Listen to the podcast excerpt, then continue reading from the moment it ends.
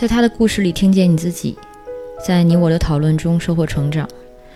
你好，我是 Alex，今天我想和你聊聊姐妹情谊。我们这对吃货姐妹花，终究还是塑料了。这个故事里讲的姐妹情谊，其实在我听来并不塑料。我理解中的塑料姐妹情，更多是指那些本来彼此没有什么感情，但是表面上可能出于各种原因，还要做出姐妹相亲的样子这样的状态。而这个故事里的姐妹情谊，其实它并没有这种假装，它只是淡化了，或者说单方面的。嗯，到了后来不存在了而已。其实这个故事想说什么，我没有太明白。他可能是表想表达主人公对少年或者童年美好时光的一种追忆吧。但是主人公除了说他跟表姐吃东西很开心，嗯，似乎他们也没有其他的什么共同爱好或者是其他的连接。当然，他的描述中。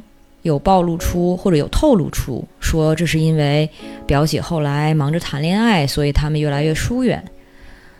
但是其实我觉得两个人类因为生活经历的差异，发生来往关系的淡化和疏远，这其实再正常不过了。但是让我特别奇怪的是，主人公似乎对此他有一些暗示，他字里行间透露着。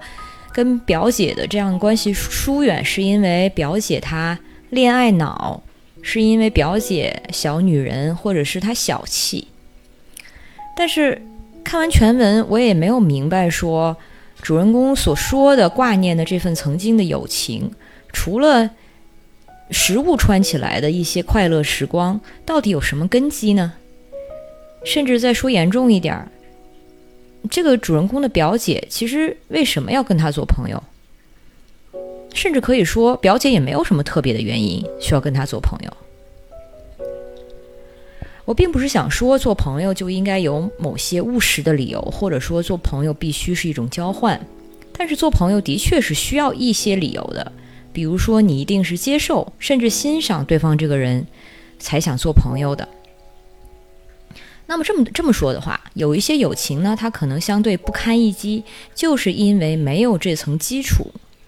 比如所谓的酒肉朋友，比如说所谓单纯的饭搭子，这类是因为方便或者接近而形成的阶段性友情。有些所谓的朋友经常在一起相处，其实只是因为方便，可能离家近，可能住得近，可能是为了杀时间，或者是为了有个伴儿。但是他们相处的时间里，其实并没有做什么有意义的交流，或者是什么有关自己心灵或者思考上的交换。甚至可以说，在这段所谓友情里，无论是你还是对方，换一个人也都完全没问题。那如果是这样子，就算是你们看似是相处了很长时间，但这种相处其实也是没有什么重量的。对于彼此的情谊，其实也没有什么真正的增进的作用。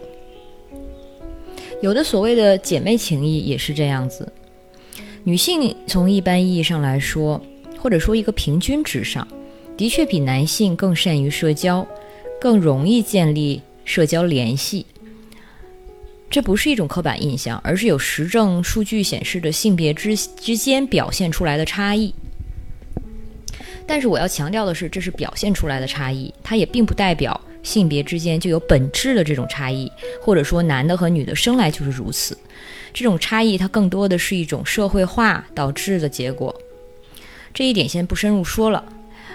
我想说的是，女孩之间似乎比男性的确更容易、更快的建立友情，可能更快的会以姐妹相称。那这个现象有一部分就是我刚才提到的这个原因。